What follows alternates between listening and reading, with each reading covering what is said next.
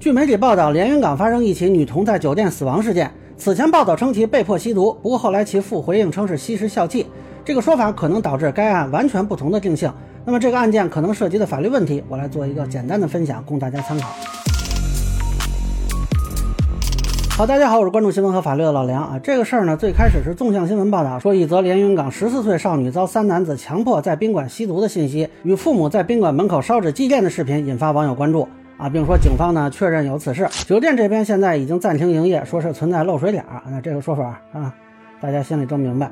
那么网上流传一段这个祭奠视频和一张图片，说是三个人把女孩诱骗到酒店房间，威逼吸食毒品，欲行不轨之事。发现这女孩昏迷抽搐之后，阻拦拨打幺二零。结果这个女孩就去世了啊！那这个说法呢，也是激怒了很多的网民。而且涉事的这几个人中，似乎有一个是酒店的老板。那么也有人质疑说，这个酒店为什么允许未成年人去开房间啊？但实际上呢，这个牌子的说法呢，现在看有待确认。首先，这个孩子的父亲说自己是听说吸食笑气，但是呢，他不是很肯定啊。目前是说交给警方处理。听说应该是吸那个笑气嘛？嗯，您说的。嗯，那这个我也没法说啊，为什么哈？嗯，现在这个不管我怎么说说，最后还是要看，嗯，呃，我们警察这边就是审理，就是审理的那个具体的那个什么文案嘛，那东西嘛。呃，反正警察那边已经都是全力的办理这个事情，没有办什么偏袒啊这些等等的。啊，这里就存在一个问题，就是校气目前并不是我国法律规定的列管毒品啊。虽然有一些禁毒活动和禁毒报道会把它称为新型毒品，但实际上它目前只是被列入了危险化学品目录。一氧化二氮，俗称笑气，长期的吸食笑气可以引起中枢神经系统损害，危险程度不亚于毒品。然而，吸食笑气仍在个别的小圈子中悄然流行。呃，这个东西呢，在医学上和工业上是广泛使用的，呃，但是确实对人体有危害。而且，司法实践中呢，有些毒贩也同时在贩卖笑气，把这种东西作为毒品的替代品。啊，因此目前这个非法制售和吸食也是违法的。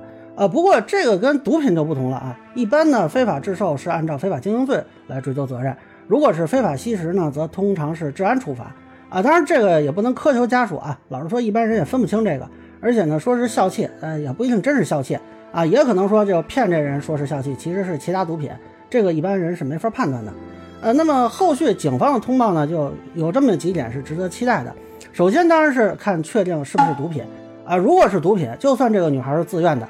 这也是容留他人吸毒罪啊，但是如果不是毒品呢，这个有可能就是一个治安违法行为啊。当然，如果有出售的问题呢，可能涉及非法经营罪。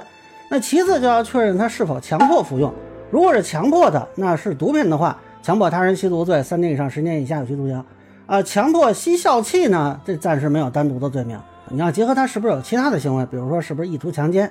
第三呢，就要确认死亡原因啊，也就是说，目前尸检需要确认的是不是跟现场的这个吸食物品有关。还是说他自己有什么疾病啊？突然发作？那如果是强迫吸毒或者吸笑气致死啊，一般就直接定故意杀人，因为是强迫人员对死亡结果采取了放任的态度。那这里是否毒品倒没有那么大的差别。但如果啊这个人是自愿吸啊，那就相对麻烦一点啊，有可能会涉及过失致人死亡罪啊，这个就具体要看后续了。那第四呢，要确认是否有阻拦施救行为。那目前看这个信息，只有当时在场的这几个人能确认啊，包括据说还有另外一个女孩也在场。这个家属其实倒是不知道的啊，只能是听别人转述。那这个情况现在比较难分析，因为你还要结合死因呀、啊主观故意等情况来看。只能说，如果确实是有强迫吸入，然后又阻拦救援啊，有可能定故意杀人罪。但这个暂时不好确认。那第五呢，就要看有没有强奸的意图。啊，目前就根据那个现场的牌子的说法，就还没有实施强奸行为啊。但是强奸意图可能影响其他行为的认定，比如刚才说的，他给他服用笑气的目的是什么啊？这个也可能会有影响。啊，那咱们就说有两种极端情况吧，就是说又是强迫，又是毒品，而且还是直接死亡原因，还有阻拦救援的情况啊，这个人基本上就定故意杀人罪，死刑立即执行了啊。要是有重大利用表现，比如说供出个当地什么贩毒团伙之类的，或许能换个死缓轻判之类的。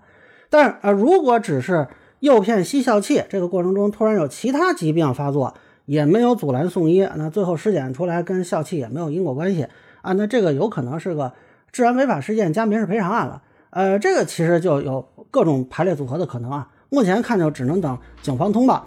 那至于说这个民事责任，现在家属在牌子上写的是不要民事赔偿，按咱们也就不分析了。